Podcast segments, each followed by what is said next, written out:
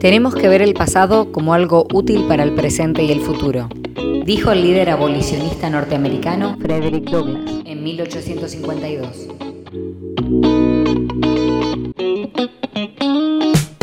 Escucha Volver al Futuro, un programa del Centro de Estudios Históricos.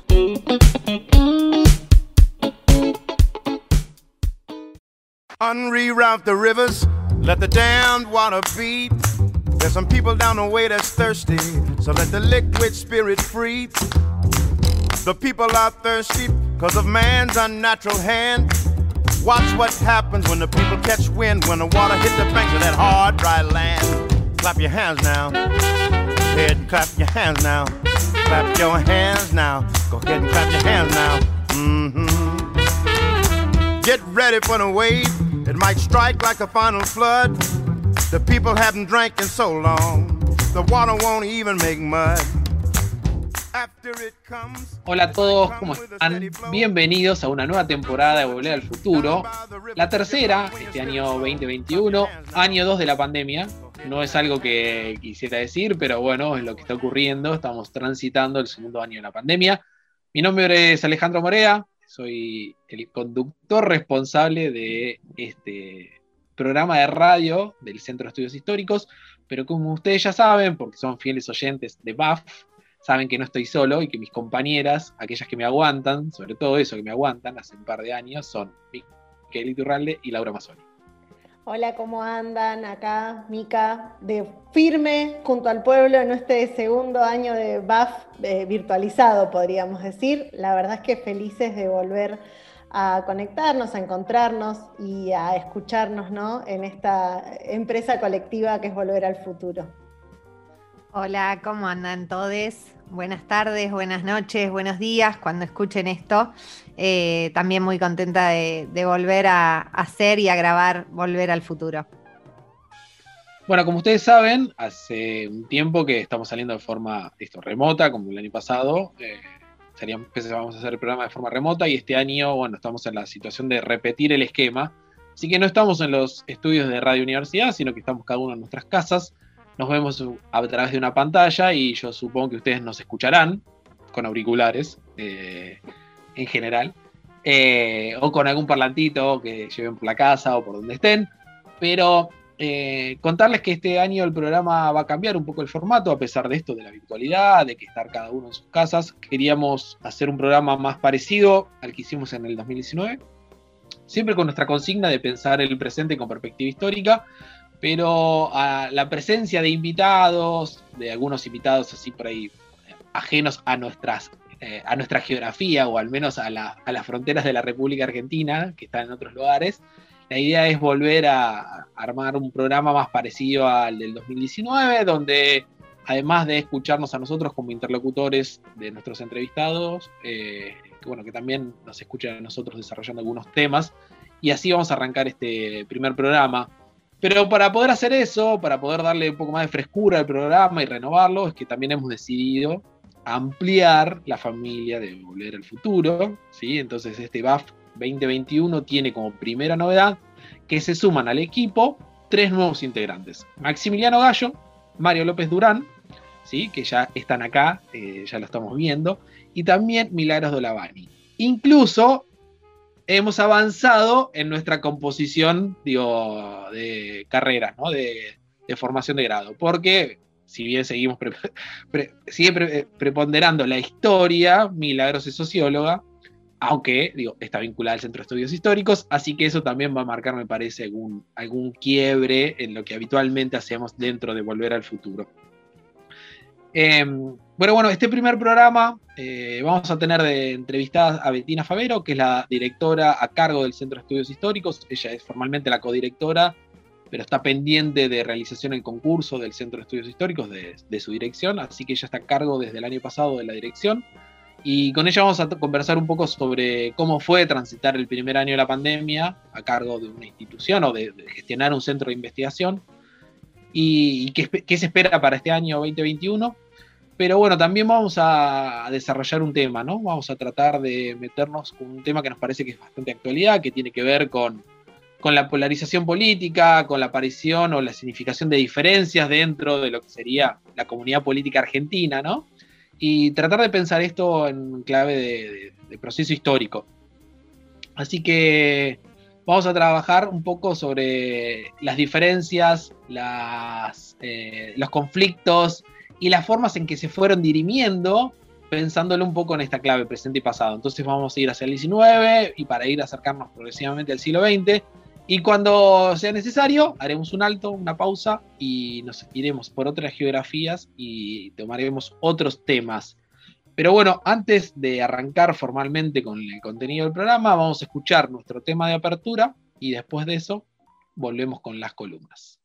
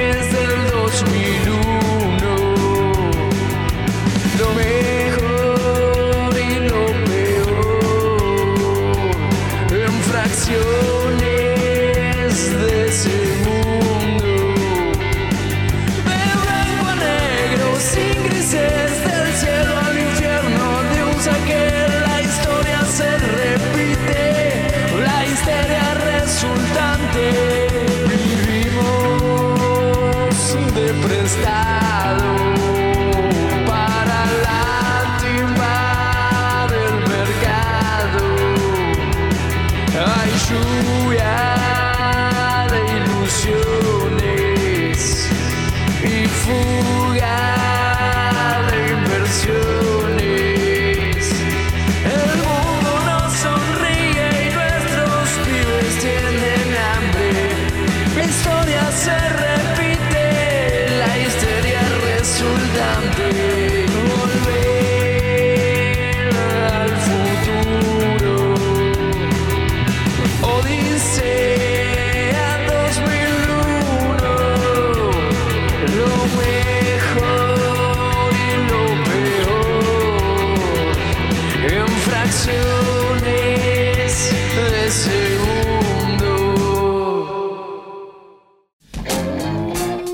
El presente es el instante en el cual el futuro se derrumba en el pasado. Escucha Volver al Futuro. Un programa del Centro de Estudios Históricos.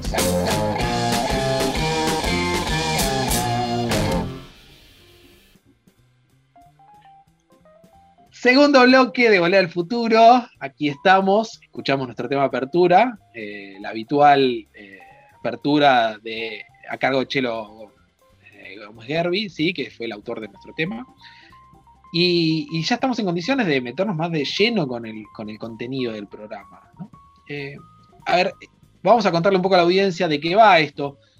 Nosotros tenemos muy internalizado, sobre todo aquellos que tenemos treinta y pico, o de los veinte y pico a los cuarenta y pico, que las diferencias políticas en la Argentina, al menos en los últimos más de, más de 30 años, se, se dirimen, se resuelven eh, las elecciones. ¿no? El ejercicio de la, soberanía popular efectivamente se ejerce a través de, del voto popular y nosotros cada tanto, cada dos años, cada cuatro años, dependiendo del tipo de elección, eh, concurrimos a las urnas, manifestamos nuestra adhesión o nuestro rechazo, o al menos alguna cosa que está entre la adhesión y el rechazo, porque muchas veces no necesariamente nuestras inclinaciones políticas, nuestros deseos, nuestras aspiraciones, quizás encuentran una efectiva representación en las fuerzas políticas que habitualmente compiten en las elecciones en la Argentina.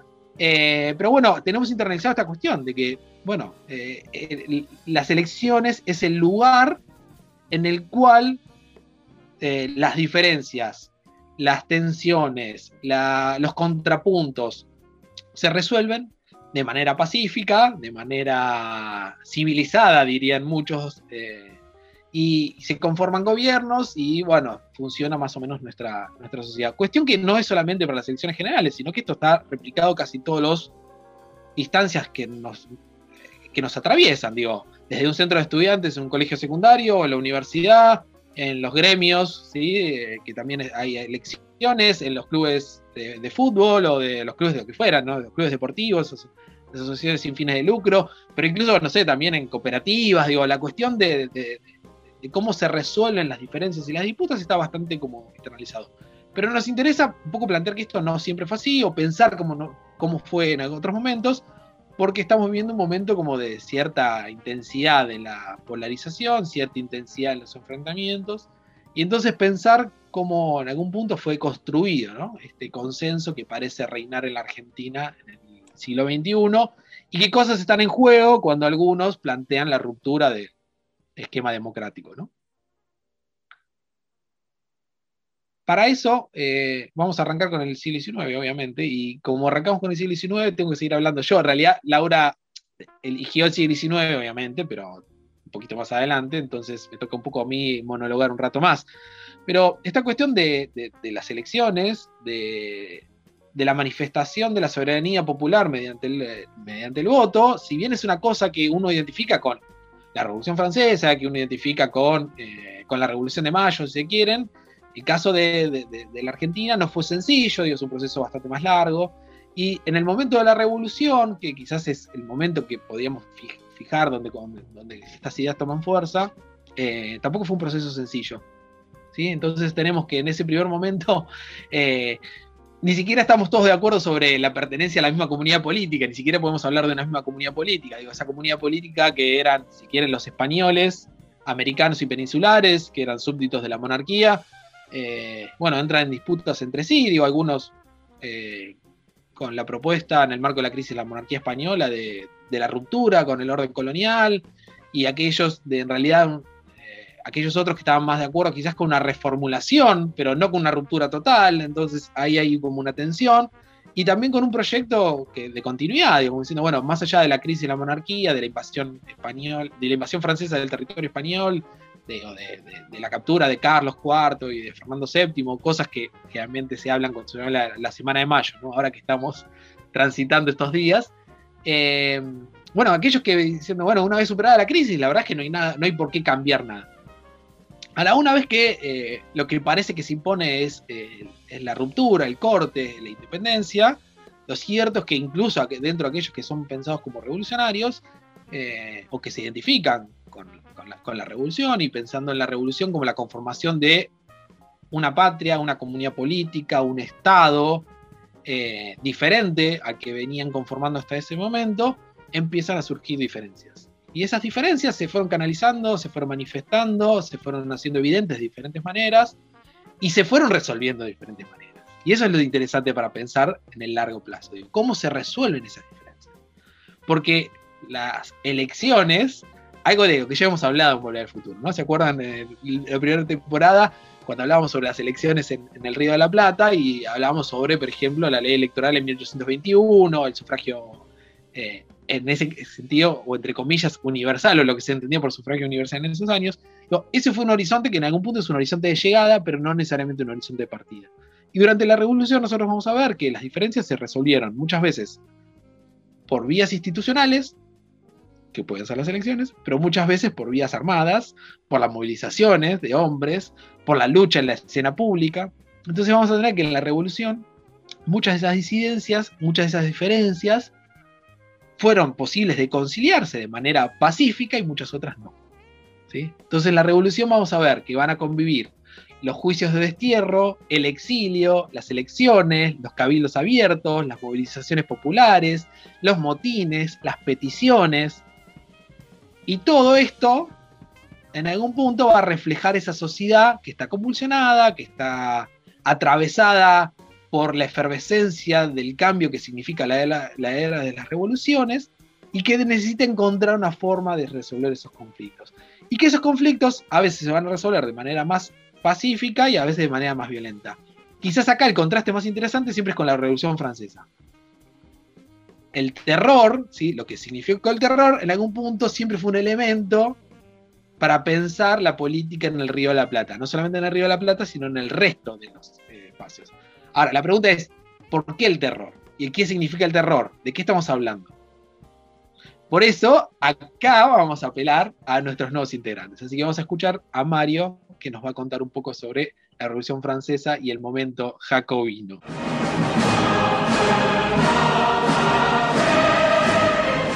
Tal como comentaba Alejandro, el hecho de vivir en una sociedad que permanentemente apela a la democracia y a las elecciones para dirimir sus diferencias nos hace creer tal vez que siempre fue así cuando, por ejemplo, al hablar de la Revolución Francesa, se puede ver que evidentemente hubo un periodo, ¿verdad?, hacia 1793, en el cual las diferencias políticas pasaron a ser eh, saldadas mediante métodos más violentos.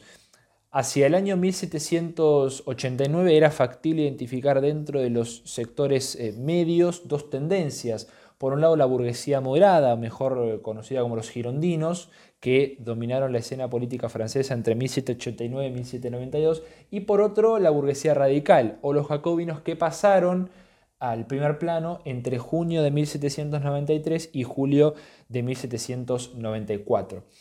En ese periodo justamente había una suerte de estrecha relación entre la burguesía radical y los anculots, es decir, los trabajadores pobres, los artesanos, los tenderos y los operarios. Este periodo ha sido visto por algunos autores como los más conservadores, como el patinazo de la revolución, es decir, cuando el proceso perdió su, su rumbo, o por otro, otros historiadores lo han visto como su punto más álgido, es decir, al cual los eh, ideales se em, materializaron.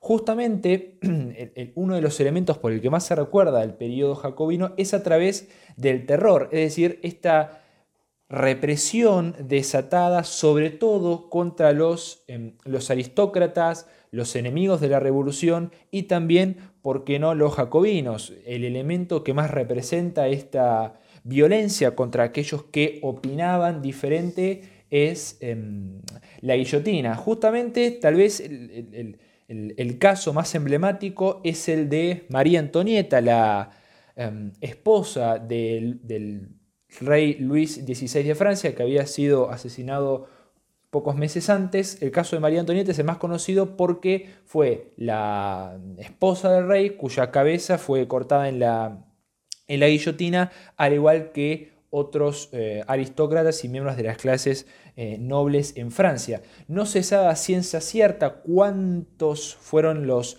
muertos en toda Francia, pero tal vez la cifra que nos da el historiador Michel Bobel, alrededor de 50.000 muertos, muestra a las claras cómo en ese periodo histórico entre 1793 y 1794 las diferencias pasaron a ser resueltas a través de métodos violentos. Tal vez el, elemento más curioso de todo, de todo este periodo jacobino fue que el líder, Robespierre, fue hacia julio de 1794, también víctima de esos mismos medios cuando eh, fue ejecutado por no dar respuesta a los pedidos de las clases populares que poco tiempo antes lo habían apoyado.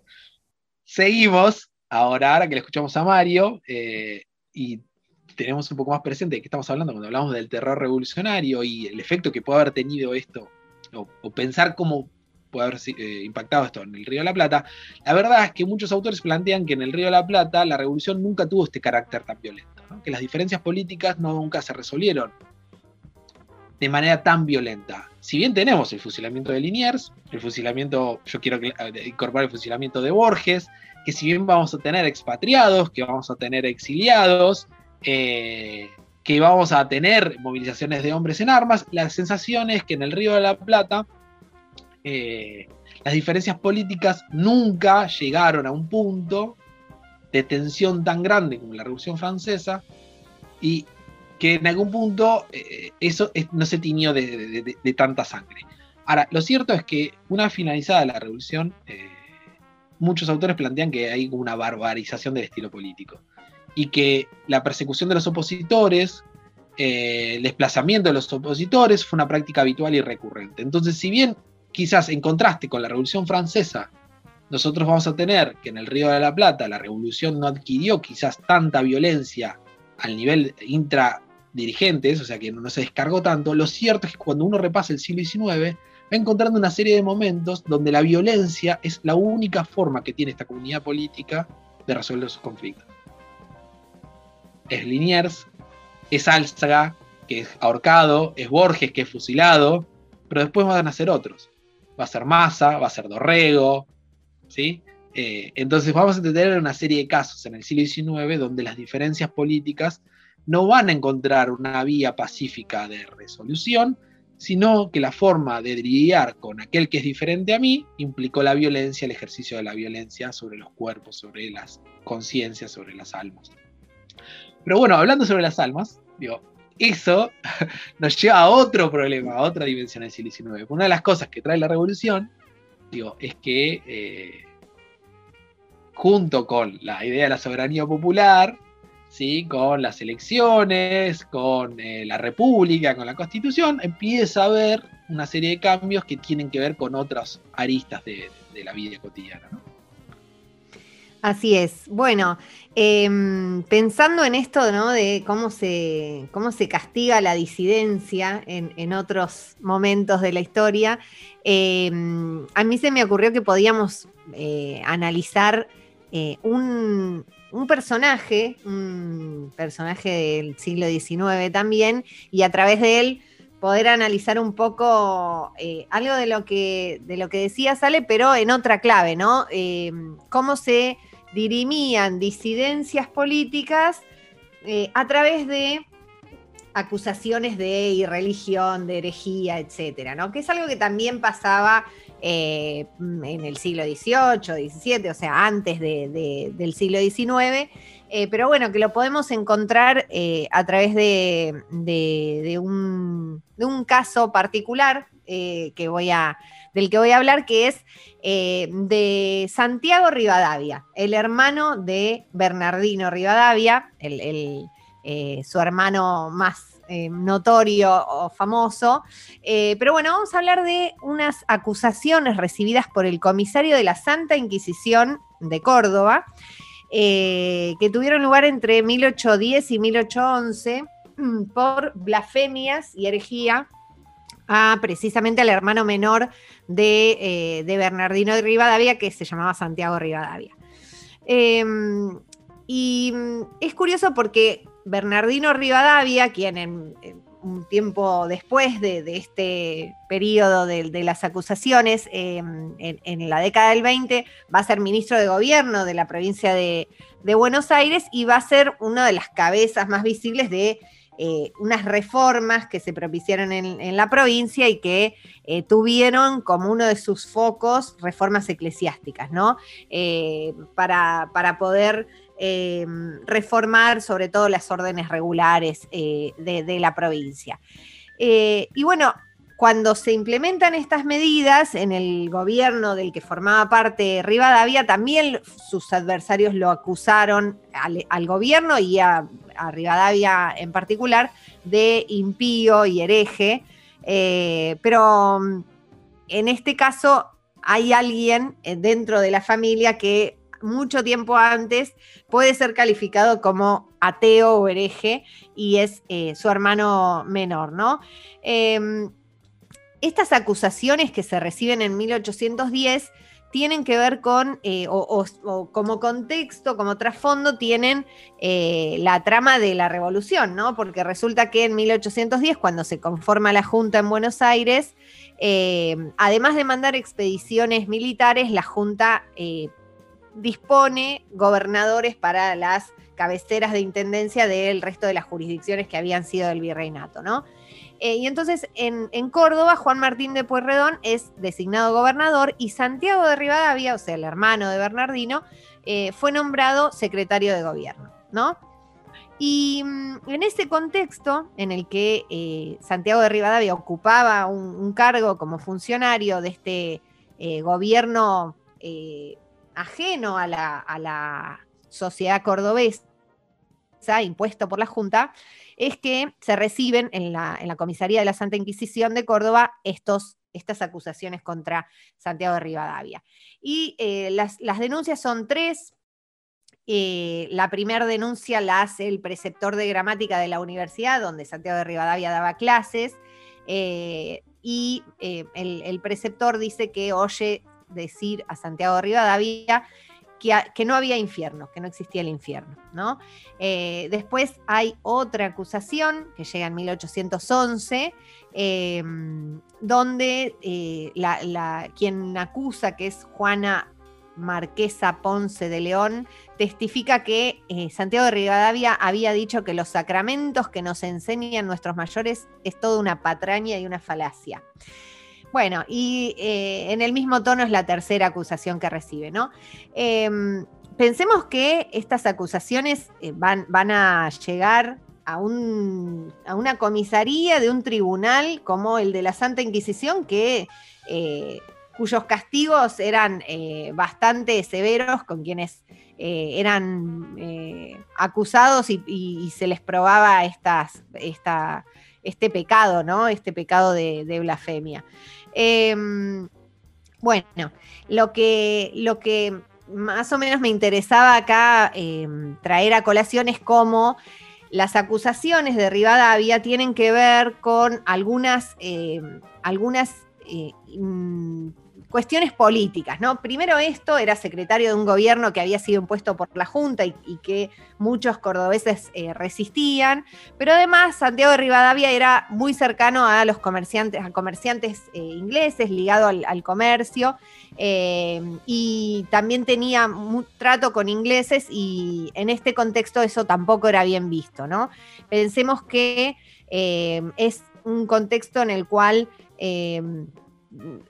los ingleses, los comerciantes ingleses y su presencia va a eh, condicionar algunas ideas sobre eh, la tolerancia religiosa y la libertad de cultos que eh, empiezan a, circular y a, discutirse en, esto que había sido el virreinato y que Córdoba en ese sentido siempre va a ser más reacia a aceptar la, libertad de cultos que, sus pares como, como Buenos Aires, ¿no? Así que bueno, eh, a partir de... Ese es el punto perfecto, es el punto perfecto quizás. ¿De qué estamos hablando cuando hablamos de tolerancia religiosa? ¿De qué hablamos de esta cuestión de que alguien pueda plantear en la sociedad decimonónica ¿sí? que no existe el infierno? O sea, lo rupturista que en algún punto significa eso. Nosotros tenemos muy internalizado que hay gente que es atea, gente que es creyente, gente que es agnóstica, gente que nada, tiene una incógnita sobre qué es lo que, pero el sentido de trascendencia en algún punto sigue estando presente. Entonces, hagamos una cosa, podemos escuchar a Milagros para, eh, para tratar de entender un poco esta cuestión de, de la sacralización o desacralización del mundo y volvemos y seguimos. Surgida con las transformaciones que la Revolución Francesa y la Revolución Industrial introdujeron en las sociedades europeas, la sociología se preguntará desde sus inicios por el rol desempeñado por la religión considerando el proceso de secularización que por entonces desplazaba la dimensión religiosa del resto de las dimensiones sociales, replegándola al ámbito privado y quitándole la centralidad ocupada en las sociedades tradicionales.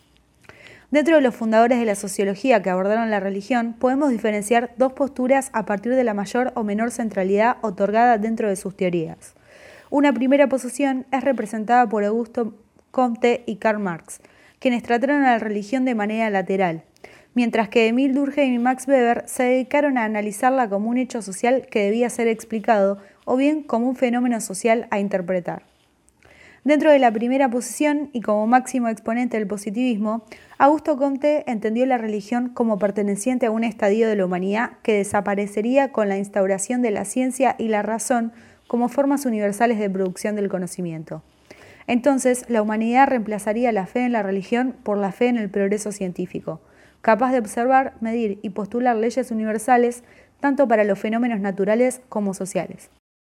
La religión es el opio de los pueblos es quizá una de las frases más popularizadas de Karl Marx, entendiéndola como una categoría histórica, un fenómeno creado por la humanidad a su imagen y semejanza en circunstancias históricamente determinadas. Para Marx, la religión en el modo de producción capitalista no es otra cosa que un factor de alienación más, perteneciente a la superestructura y como tal puesta al servicio del status quo. En contraste, y dentro de la segunda postura mencionada, Emil Durkheim estudió la religión como un hecho social, encargado de cumplir en todas las sociedades en que se presenta una función estructural de integración entre sus miembros, y no como una cuestión que debía erradicarse una vez instaurada la sociedad sin clases o el estadio positivo de la humanidad.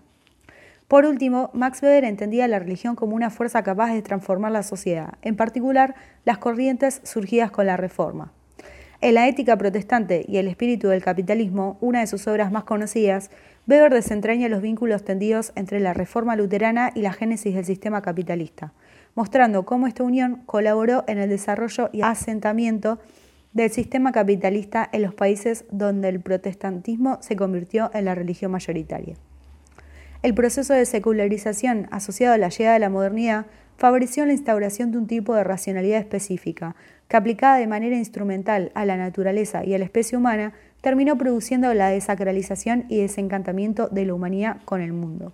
A pesar de estas teorizaciones, producidas entre el siglo XVIII y principios del siglo XX, la religión no cesó de tener injerencia en la vida social y política de las sociedades analizadas, pues como sostiene Thomas Luckman, la secularización es un proceso que nunca se da de manera absoluta y como tal no implica la supresión de símbolos religiosos. De esta manera, la religión continúa siendo hasta hoy una fuente de análisis y de debates que dentro y fuera de la sociología está lejos de agotarse. Bueno, lo que acabamos de escuchar es eh, a Milagros explicándonos eh, el tema de la, preocupación de la, de la, sociología por las religiones, ¿no? Y un poco para cerrar, Em, podemos pensar en esta clave que estamos analizando hoy como la, disidencia política o la disidencia que en, el siglo XIX y anteriormente eh, tiene eh, notas violentas o se, dirime a través de la violencia o se dirime a través de acusaciones como eh, la, blasfemia o la herejía, que son más que delitos, pecados, eh, va perdiendo su, peso conforme avanza el, siglo XIX y sobre todo en el XX, ¿no? Como eh, esto de eh, pensar la, tolerancia religiosa o la libertad de cultos como temas que crispaban y que preocupaban a la sociedad decimonónica va, va abriendo camino hacia una sociedad mucho menos preocupada por eh, la religión o mucho menos imbuida de, estos temas.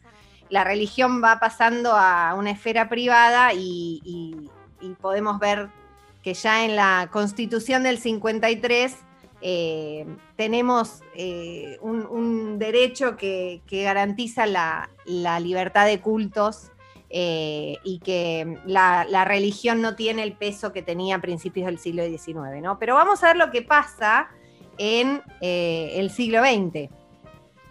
Y por eso, ya, que te dijiste siglo XX, ahora nos toca escuchar a Micaela, porque hasta ahora los decimonónicos y en algún punto entre antiguo régimen y siglo XIX venimos monopolizando y copando el discurso. Pero bueno, ahora Mica es todo tuyo, porque el siglo XX no es que desaparece la disputa política, sino que se resignifica, se manifiesta de otras maneras, en función de un contexto que claramente es diametralmente opuesto o diferente a lo que fueron la década revolucionaria o los, primeros años de la década de la segunda década del siglo XIX.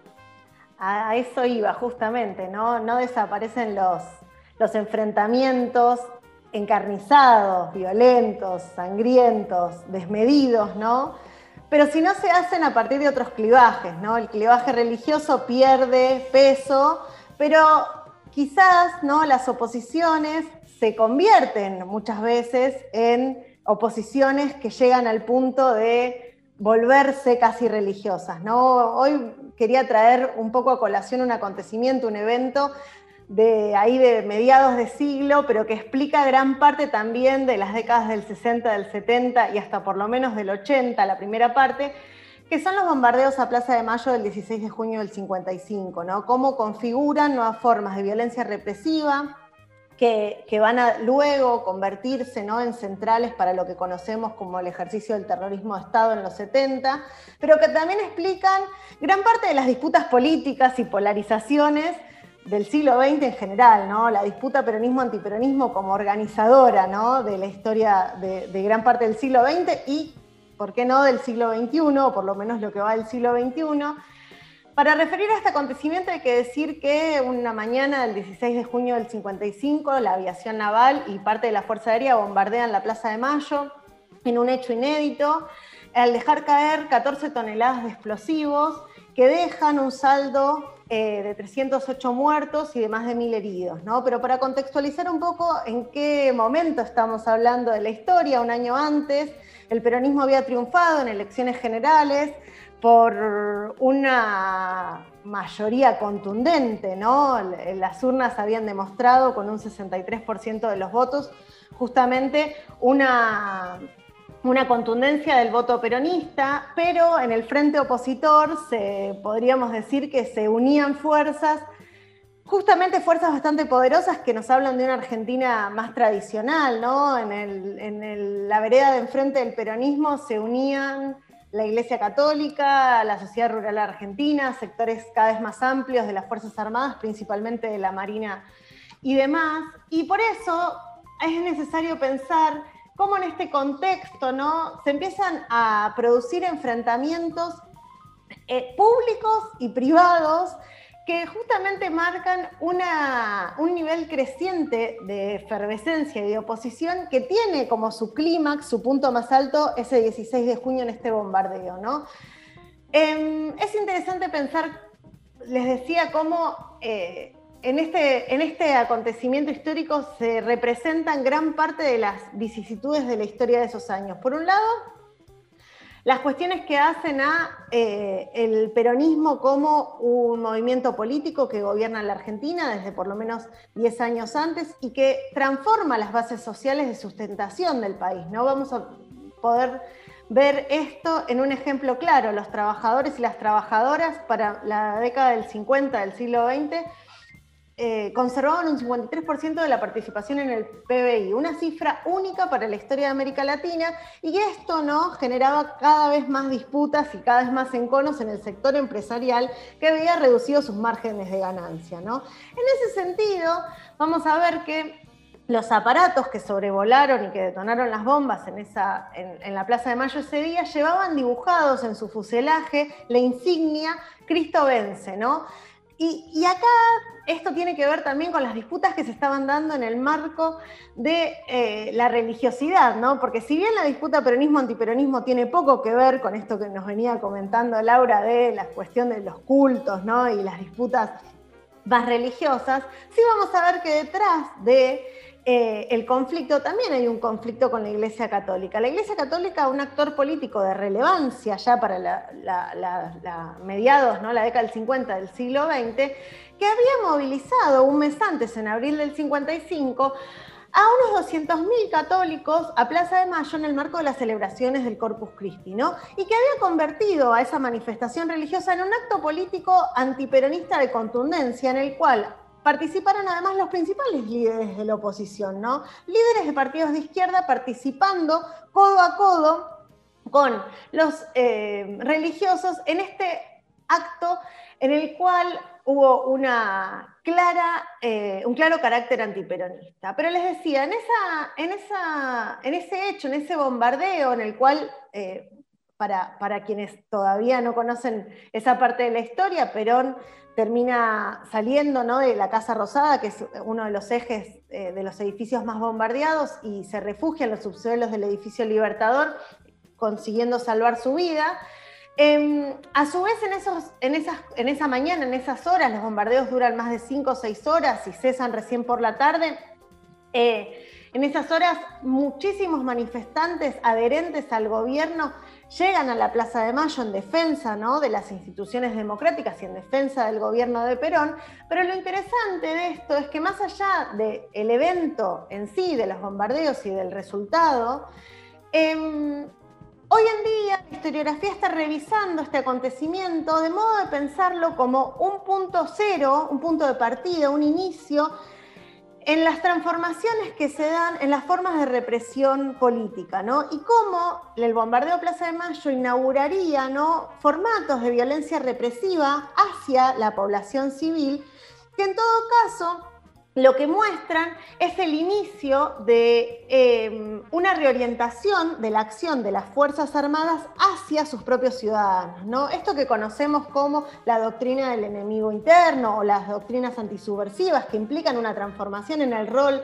político y militar de las Fuerzas Armadas tendría su bautismo de fuego, para utilizar esta expresión, en esa mañana del 55, y esos métodos que luego se volverían masivos, sistemáticos y conforme a un plan represivo integral, ya vendrían siendo inspiradores de la acción de las Fuerzas Armadas, de una acción que no solo es política, sino militar. ¿Qué decir un poco también que lo que sucede en este bombardeo a Plaza de Mayo del 55 tiene su, punto de cierre eh, meses después, un 16 de septiembre, cuando se produce finalmente el golpe de Estado que derroca a Perón y que inicia el gobierno de, la autodenominada Revolución Libertadora, ¿no? un gobierno que toma el poder de facto, que proscribe al peronismo, que proscribe al Partido Peronista y que lleva a su líder a un exilio de más de 17 años y que ejerce además una política sumamente restrictiva sobre la participación de los trabajadores en la distribución del ingreso,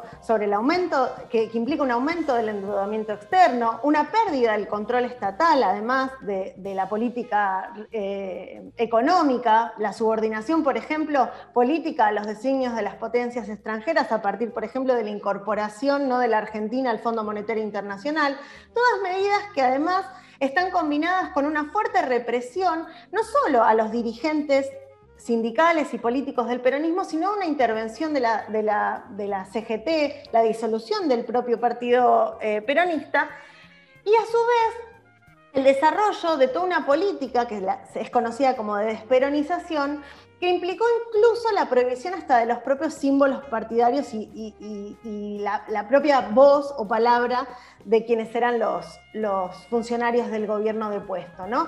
Eh, hace un tiempo entrevistamos, ¿no? el, año pasado, si no mal no recuerdo, o en el primer año de BAF, a Silvana Ferreira, una investigadora de nuestro Centro de Estudios Históricos, que está desarrollando una investigación acerca de las comisiones, la, Comisión Nacional de Investigaciones, que es una institución creada por, por la dictadura de la Revolución Libertadora, creada en 1955 justamente con el objetivo de investigar las irregularidades ¿no? producidas durante la gestión del peronismo, pero que en realidad se transforma en una herramienta clave para la persecución política de los que ahora son opositores. ¿no? Y es bien interesante pensar, porque la investigación de Silvana sí lo sugiere, cómo las, eh, las, nociones en torno a la corrupción moldean incluso las percepciones que hasta hoy en día tenemos respecto del fenómeno peronista. ¿no? De ahí que eh, muchas de las cuestiones que hacen a estos acontecimientos que se dan entre junio y septiembre del 55 permitan explicar gran parte de la dinámica política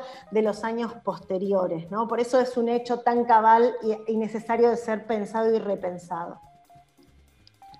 Bueno, creo que en algún punto lo que estamos conversando, lo que estamos viendo es cómo no se puede dar por hecho esta cuestión de que existe una forma por todos aceptada de, resolver las diferencias, ¿no? de, en algún punto de procesar eh, los contrapuntos y, las tensiones que existen adentro de una comunidad política, digo, ni en el siglo XIX ni en el siglo XX. esto que para nosotros está tan naturalizado en el siglo XXI, en realidad eh, está atravesado por una serie de tensiones que no necesariamente significan que no podamos volver para atrás o que no podamos retroceder.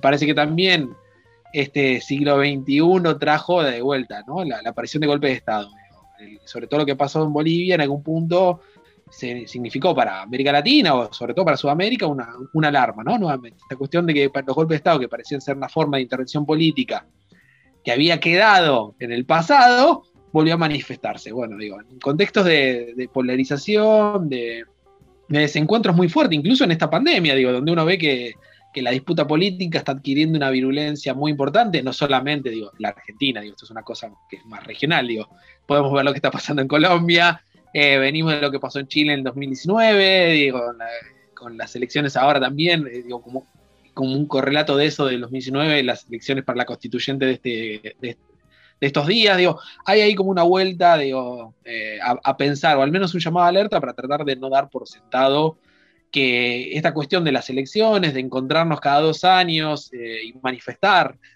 eh, nuestra conformidad o disconformidad con el rumbo, con unos o con otros, digo, no es algo que necesariamente vino para quedarse y que es una cuestión que hay que como cuidar y proteger, ¿no? Pero bueno, ¿con qué cerramos, Mica? Bueno, ahora vamos a escuchar un tema bien arriba, escuchamos un tema de, una banda de punk eh, de los 80, Los Violadores, que se llama 1-2 Ultraviolento y que bueno, pone bien arriba al rock nacional eh, argentino y nos, nos pone así, ¿no? Como justamente en tono de, violencia y no resolución pacífica de los conflictos.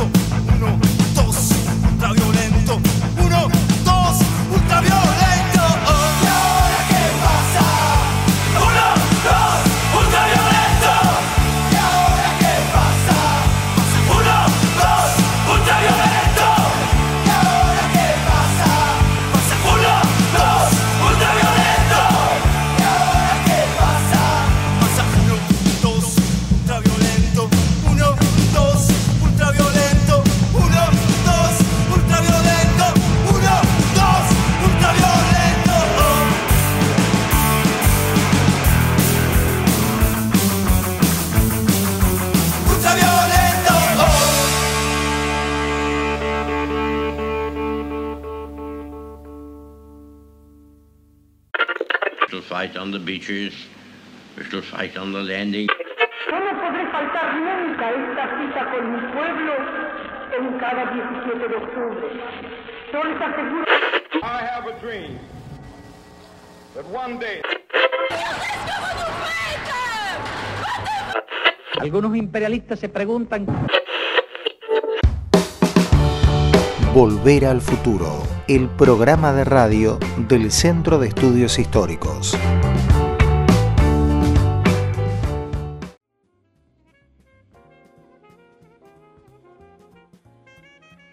Bueno, tercer bloque de Volver al Futuro en esta tercera temporada, año 2021. Bueno, ya estamos con nuestra invitada del día de hoy. Ya habíamos hablado de ella en el primer bloque, pero corresponde que hagamos las presentaciones formales. Se ha sumado a nuestra reunión de, Zoom eh, Betina Favero, la doctora Betina Favero, que es bueno, profesora del Departamento de Historia de la Facultad de Humanidades, investigadora de CONICET, pero además formalmente es la eh, directora a cargo del Centro de Estudios Históricos, que es el centro que en algún punto le dio origen a este programa, ¿no? Digo, este programa es el programa de radio del Centro de Estudios Históricos en la radio de la universidad. Y eh, con ella queríamos hablar un poco del centro en sí mismo, de, la actividad cotidiana, de la facultad, de la investigación en historia. Eh, y después eh, también preguntarle por algunas cosas con sus temas de investigación y, su trabajo. Así que lo primero, agradecerte, Betina, que estés en este primer programa. Y bueno, a darte paso ya para, con una pregunta. ¿Cómo transitó el año 2020, el año 1 de la pandemia, ya podemos decir el año 1 de la pandemia, el Centro de Estudios Históricos y bueno, cuáles fueron los, los, desafíos, cuál fue la agenda de trabajo, la modalidad de trabajo?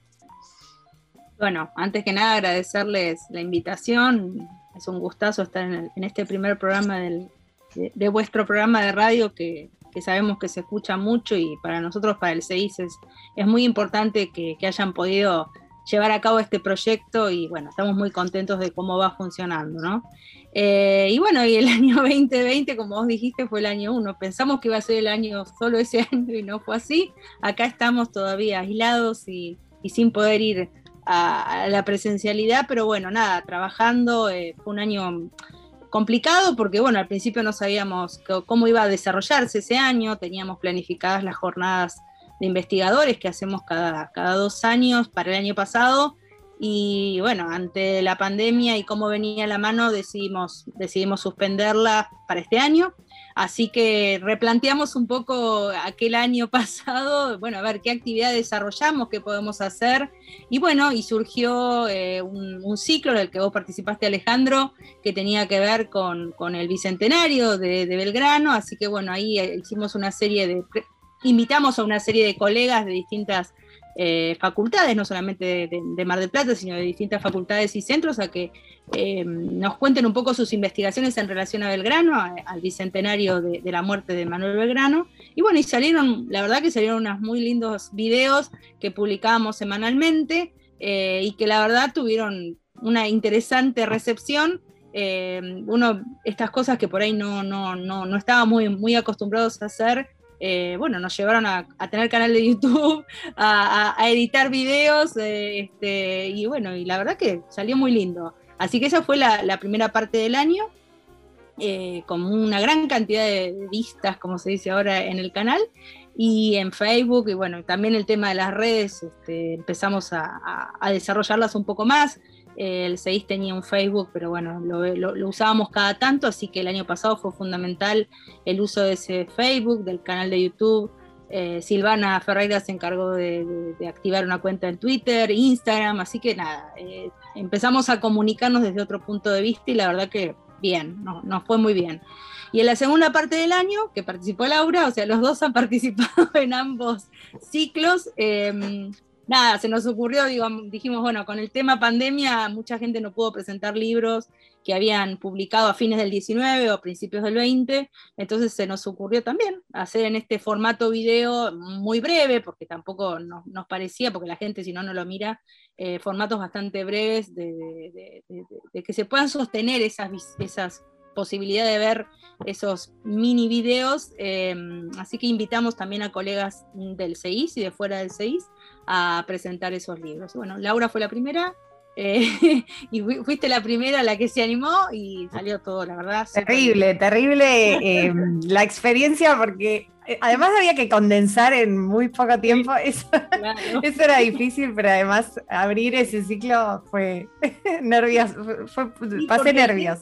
El, tema era cómo, cómo contás tu libro en 10 minutos, ¿no? Una cosa así. Eh, libros de, de, mucho laburo de investigación y bueno, nada, pero la verdad que estuvo, estuvo bien. Eh, y, también tuvieron una gran cantidad de, de, vistas, así que contentos, porque digamos que el CEIS, se, mm, por lo que yo puedo observar de lo que fue el 2020, más allá que siempre fue reconocido por, por distintas facultades y centros del país, es como que eh, la apertura hacia las redes y a este tipo de actividad hizo que, nada, llegáramos a otros lugares que quizás eh, no, no hubiéramos llegado antes, ¿no? Sí, un poco mi sensación, a ver, yo te digo, la, siendo parte del centro, porque obviamente uh -huh. los, todos los que estamos acá somos parte del centro, eh, pero además viendo un poco el, el trabajo cotidiano de, durante el año eh, pasado, mi sensación fue que en algún punto hubo una especie de actualización del centro, ¿no? Como que eh, por ahí la pandemia, en términos positivos, por ahí lo que dejó fue esto, una ampliación de, de los canales de comunicación y, y, me parece que también pensar productos eh, diferentes para un público diferente, porque es cierto que por ahí las presentaciones de libros, eh, uno espera que los colegas también los vean, ¿no? y que se claro. entusiasmen con la lectura de lo que uno produjo para que sí, después sí, sí. compartan y, y, demás. Pero mi sensación fue que como resultado positivo, como que el centro tuvo una actualización, ¿no? en términos, se modernizó, podríamos decir. Nos ayornamos un poco a estas etapas. Eh, nada, esos canales estaban, lo que pasa es que por ahí no, se usaban porque es así, la presencialidad hacía que, que se hicieran otro tipo de actividades, quizás este, y que permitían que, quizás el Facebook se viera cada tanto, se subiera alguna cosa. Y bueno, en el momento de, de la pandemia, del aislamiento, teníamos que comunicarnos de alguna forma y hacer algo, hacer alguna actividad, así que las redes súper, súper interesantes porque se nos apareció un nuevo mundo que, que no, no, lo teníamos muy presente y bueno, como vos decís Alejandro, estuvo bueno porque le dio también otra, otra llegada al 6 que, creo que le faltaba. Y en ese sentido, desde el institucional también, digo, como, digo, porque como todo centro de investigación tiene un consejo directivo, tiene, digo, que va marcando pautas, hay representación de las diferentes trayectorias de investigación del centro, digo, desde el institucional, digo, eh, cambió en algo también el funcionamiento, digo, más allá de la virtualidad, digo, estamos, es obvio que estamos todos con, conectados a través claro. de una pantalla, pero digo, claro. se, se, reunieron más, se reunieron menos, fue más operativo nos reunimos más, cosa muy loca, pero fue así, porque en función de estos proyectos que tuvimos y al hacer reuniones por, por Zoom, eh, casi una reunión mensual tuvimos, así que súper bien.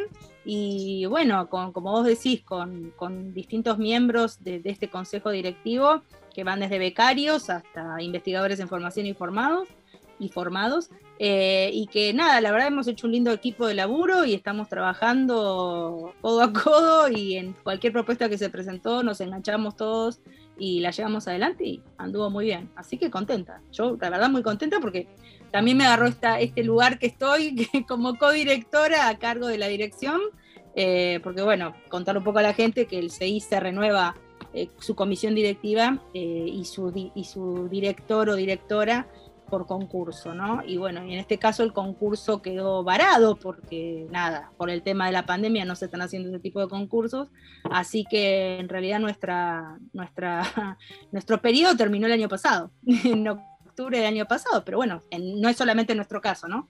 En todos los centros de investigación e institutos de la universidad se ha prorrogado los periodos este, hasta que nada, hasta que se puedan con, sustanciar esos concursos. Y bueno, nada, estamos en esta, en esta transición, como digo yo, eterna. Y, para el, pensando en el, en el, presente año, en el 2021, digo, ¿qué nos depara, qué nos trae el centro eh, para este año 2 de la pandemia? Capaz que es más corto, pero bueno, pero por ahora viene siendo el año 2 de la pandemia seguramente va a ser completo, como viene la mano. Eh, sí, nos quedaban las jornadas, como les decía al principio, y bueno, esas jornadas que, que, nos quedaron pendientes del año pasado, que las íbamos a hacer presenciales, porque eran en noviembre este año, bueno, nos dimos cuenta que no las podemos hacer presenciales, las vamos a hacer virtuales también. Eh, así que en este momento estamos organizando las jornadas, ya, ya salió la, la primer circular, eh, que ahí está girando por las redes también y hemos mandado las listas de, mails conocidas ¿no? de, a nivel nacional, Clio, por ejemplo. Eh, nada, y empezar ahora a ver qué, qué, recepción tenemos y mm, si van a llegar, suponemos, pero bueno, vieron que siempre cuando uno organiza jornadas hasta hasta no muy cerca, muy cerca de la fecha, recién ahí empiezan a aparecer resúmenes y consultas. Eh, el primera, ay, no me quiero confundir, pero creo que es el 2 de agosto que pusimos para recepción de resúmenes, así que estamos tranquilos con eso. Eh, y de bueno, nada, y después estamos con, con, la organización de estas jornadas virtuales, que también es un desafío porque nunca hicimos jornadas virtuales, si bien dentro del centro hay gente, que hay miembros que ya están más cancheros, así oh. que eh, eso está buenísimo porque ya tienen la experiencia de, cómo realizarlas, pero bueno, no sabemos qué cantidad de gente va a participar, esto vieron muy, muy cheque en blanco esto, ¿no? Uno no sabe cómo viene la mano. Eh, pero nada, contentos, laburando, organizando con una comisión organizadora más amplia. Hemos invitado a los distintos grupos de investigación que forman parte del CEIS a, formar parte de esa comisión, así que nada, en el mes que viene haremos una primera reunión ya contando un poco cómo, cómo estamos con la organización, pero bien, bien. esa es nuestra, nuestra tarea y actividad fuerte de este año, ¿no? las jornadas. Eh, y por otro lado, que también quería comentarles, bueno, ya algunos ya lo saben, Estamos eh, ayornando también la página web del CEIS, que, creemos que eh, también era importante ponerla a tiro como con estos tiempos eh, que necesitamos tener una linda página web en donde aparezcan las actividades no solamente del centro, sino de los distintos grupos que forman parte del centro, así que estamos en eso también. Así que bueno, son dos, tareas interesantes que, que, van a ser un poco lo que nos ocupe en este 2021. En el nombre de la patria, Ahora, estamos empezando a escuchar algo, bueno, los oyentes también eh, se van a empezar a dar cuenta. 1955, 1979. No quiero taparla completamente, pero bueno, cada tanto siento la tentado de, intervenir. Pero bueno, eh, este es otro proyecto en el cual vos estás participando, o en realidad participaste, pero más a título personal, ya no como directora del centro. Así que vamos a aprovechar también que estás con nosotros para preguntarte. La nación en la escuela argentina, la defensa de la patria en manos de los soldados, el fútbol y la pasión en plena dictadura, un acto urbano de jóvenes católicos, el imaginario nacionalista de los científicos. Todos esos son los capítulos que van recorriendo este libro que intentan demostrar cómo todo el mundo alguna vez actuó en el nombre de la patria. Autores Bartolucci, Favero, Taroncher, Bolchinsky, Di Renzo, Mosiewicz, Gerasi y Bianculi. Prólogo Núñez Seijas. Editorial Teseo. Eh, uno deduce que es un libro, pero. Es un libro. Exactamente, es un libro en un formato sonoro, porque se lo estamos presentando en un formato sonoro muy adecuado para la radio, para los podcasts, pero bueno, es un, eh, es un libro. Pero bueno, contanos un poco de, de, qué va. El título lo pudimos escuchar ahí, pero bueno, creo que vale la pena recuperar todas esas cosas de vuelta.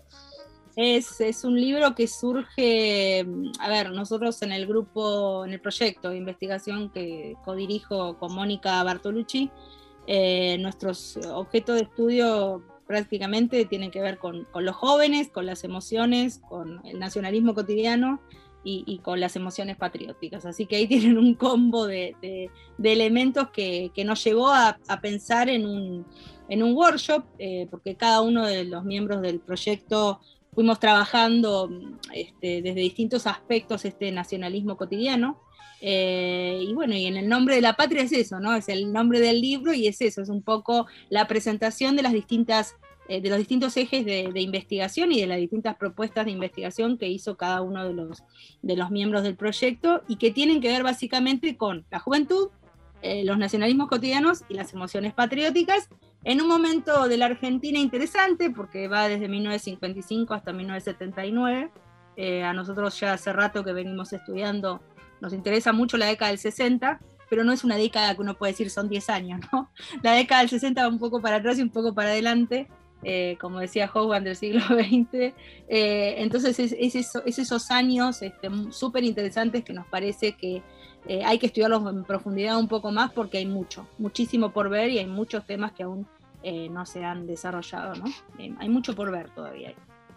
Betina, el, libro eh, tuve la oportunidad de, leer algunas partes porque está para descarga gratuita, ¿no? En Teseo, que es la editorial que lo, que lo editó. Y, mm, Eh, vi, por un lado, que eh, su, finalización fue en plena pandemia, por, lo que vi en la introducción, eh, que incluso se cuelan cosas de la coyuntura actual porque, porque lo terminaron en pandemia, en el año uno, como dice Ale. y por otro lado, me, surgieron un montón de preguntas sobre este, estos conceptos que ustedes analizan como nacionalismo cotidiano o sentir patriótico, y mm, me preguntaba, como como eh, desconocedora total de, esta perspectiva, pero me preguntaba si este sentir patriótico que, ustedes eh, pueden rastrear en, la década del 60 o del 70, eh, explica o puede explicar o puede servir para explicar un poco la política actual o, lo que acontece actualmente, no solo en la política institucional, sino en las prácticas políticas, en, la sociedad, ¿no? Eh, o si no, o si, es un, concepto que nos queda un poco eh, ahí en desuso, pensando en algunas cuestiones actuales que podrían marcarse como cambios. No sé, pienso en la crisis de, estructuras como el Estado-Nación, ¿no? Eh, y, cómo se vincula esto con, un sentir patriótico. No, sé si me enredé mucho con la pregunta. Todo bien. no, a ver, eh, como vos bien decís, sí, es un libro terminado en la pandemia, porque si bien en el, o sea, el workshop fue a fines del 19, así que nada, la, elaboración, la, elaboración del libro fue en pandemia. Eh, y nosotros somos de, juntarnos y charlar entre nosotros, ¿no? Y debatir, bueno, eso no lo pudimos hacer presencialmente, fue todo virtual, eh, nos leímos entre nosotros, pero bueno, eh, tuvimos por un lado la posibilidad de, tener como prólogo a, José Manuel Núñez Seijas, que es un historiador español que se dedica a estos temas y que se quedó encantado con, lo que escuchó en el workshop porque lo pudimos invitar y, después con el resultado final, ¿no? que, fue, que fue el libro, final, el resultado que es este libro, como yo siempre digo, las investigaciones no tienen final, ¿no? Uno siempre está buscando nuevos, nuevos aristas para seguir trabajando. Pero mm, que, nada, que tratamos de, encontrar en este sentido, en esta emoción patriótica, como vos decís, pero siempre, a ver, yo siempre digo, quienes hacemos historia siempre tenemos ese presente que nos está haciendo preguntas y nos está haciendo reflexionar sobre el pasado que estamos estudiando, ¿no? Y tratando de ver este sentir patriótico o esta emoción patriótica, mm, ya no desde el punto de vista de esa patria que, viene de arriba, ¿no? De, ese, de esa patria del mármol o de los grandes personajes, ¿no?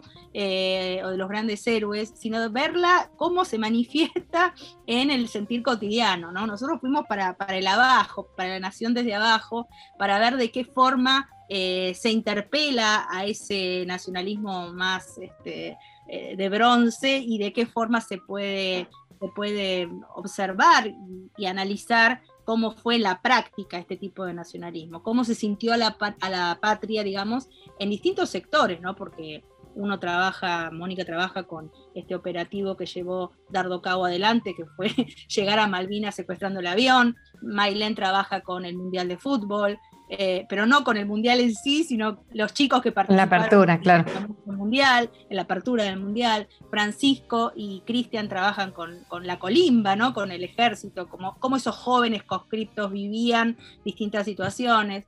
Eh, Augusto sobre el tema de la educación, ¿no? Esa famosa materia que se llamaba educación democrática en pleno, en pleno, este, después de un golpe de Estado, ¿no? Cómo se daba eh, en aquellos años en la Argentina.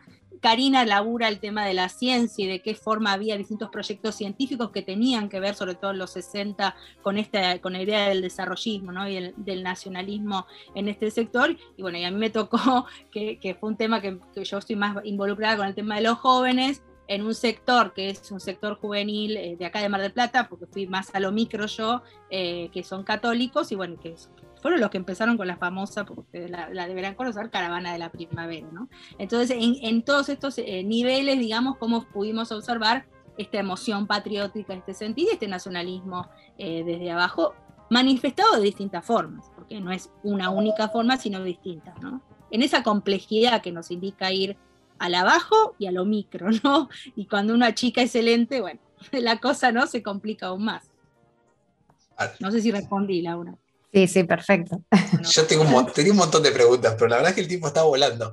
Eh, y entonces, era una, única, por ahí una reflexión más chiquita, pero es- a mí me parece que es muy interesante la línea esta que trabajan sobre emociones. Entonces, nada, te- teniendo en cuenta que vos también en la facultad trabajás en la cátedra de historiografía o de práctica, introducción a la práctica histórica, digo, ¿qué te parece que aporta este, es- esta nueva línea dentro del campo? Digo, Eh, no sé si puedes sintetizarlo en dos minutos, Sí, digo, pero bueno, es el desafío de la radio. hay, hay un- el famoso giro afectivo, ¿no? Eh, en historiografía, sobre todo post-68, o sea, lo que tiene que ver con los 70, 80, fin del siglo XX, inicio del XXI, nos encontramos con distintos giros, está el giro lingüístico, el giro antropológico, ¿no? Y ahora estamos hablando ya de un giro afectivo, ahora no, hace 20 años, de un giro afectivo que tiene que ver con esto, ¿no? Con empezar a trabajar con esas emociones que tienen que cruzarse mucho con lo psicológico, porque está la, se cruza con la psicología, se cruza con la antropología, se cruza con la sociología, o sea, eh, la historia en esta cuestión interdisciplinaria de cómo ir interrelacionándose y de qué forma poder captar estas emociones, porque no es fácil, eh, porque, a ver, cuando uno tiene una... eh, hay que ver también con qué tipo de fuentes y documentos uno, traba- eh, uno trabaja, ¿no? Y justamente ayer tuvimos una charla con Justo Serna y hablábamos un poco de los testimonios ¿no? y de las emociones. Y una de las formas más fácil, no más fácil, pero una forma de llegar a estas emociones es a través, por ejemplo, de las entrevistas orales, ¿no? Que uno ahí se acerca directamente a ese objeto, a, a ese sujeto que está estudiando y puede apreciar esas emociones. También se pueden apreciar en una carta, en una foto, en una, en una biografía, o sea, la- las podemos encontrar en distintos lugares, pero este giro afectivo es algo mm, novedoso para la Argentina, no es nuevo, ¿eh? Hará unos 20 años que está circulando a nivel europeo sobre todo, eh, y acá una de las personas que lo ha empezado a trabajar, digamos que puso un poco el, pie sobre él, eh, fue Mónica Bierg, eh, María Bierg, eh, que laburó más que nada con el tema de la inmigración ella y las emociones, algo que también a mí me interesa. Claro, que son tus Porque- temas viejos, entre Claro. comillas, de viejos investigación. temas que- y uno siempre vuelve al primer amor, siempre pasan esas cosas. Eh, nada, y, y que está muy en relación, no es una moda, es algo que, que se está imponiendo de a poquito y que, que, bueno, como tiene que ver con la historiografía y lo que, como sabemos, la- la- las distintas corrientes historiográficas eh, van, van cambiando a lo largo del tiempo, pero yo creo que tiene que ver con esta complejización que uno tiene, que, eh, se está dando en la historia, ¿no? de complejizar el objeto de estudio, de complejizar la metodología, de complejizar los diálogos de la historia con otras ciencias sociales, y eso creo que es lo que complejiza, pero enriquece a la vez, ¿no? Y creo que eso es lo, bueno, ¿no? De, de ir para ese lado. Porque, a ver, la historia fácil, simple, ya sabemos cómo se hace, pero digo, en, este, en, esta, en estos en nuestros nuevos temas, en estos giros historiográficos que se están dando, creo que está bueno eh, ponerse, poder leerlos, poder pensarlos y poder ver, bueno, a ver, para mi objeto de estudio puede ir, ¿por qué no? Y nada, ir trabajándolos. Creo que pude en dos minutos. Sí, sí, no, está muy bien, está muy bien. Pero bueno, igual es eso, estamos llegando al final de- del programa. En cualquier momento nos empieza a correr Charberry, así que eso significa que, que- que cierra. Eh, por más que estamos en la tercera temporada y estamos terminando el primer programa de nuestra tercera temporada, bueno, algunos clásicos se mantienen, como por ejemplo nuestro tema de apertura y nuestro tema de cierre. Nada, solo agradecerte que hayas estado con nosotros en el programa, que nos hayas acompañado en esta primera emisión. Y a todos los que están del otro lado, bueno, síganos en redes sociales, saben que nos encuentran ahí en Twitter, en Facebook, en Instagram. Eh, que este año, como les decíamos al principio, va a ser un programa distinto, vamos a tratar de construir un programa distinto y bueno, esperemos que, que les guste. Así que saludos a todos y nos vemos la próxima edición.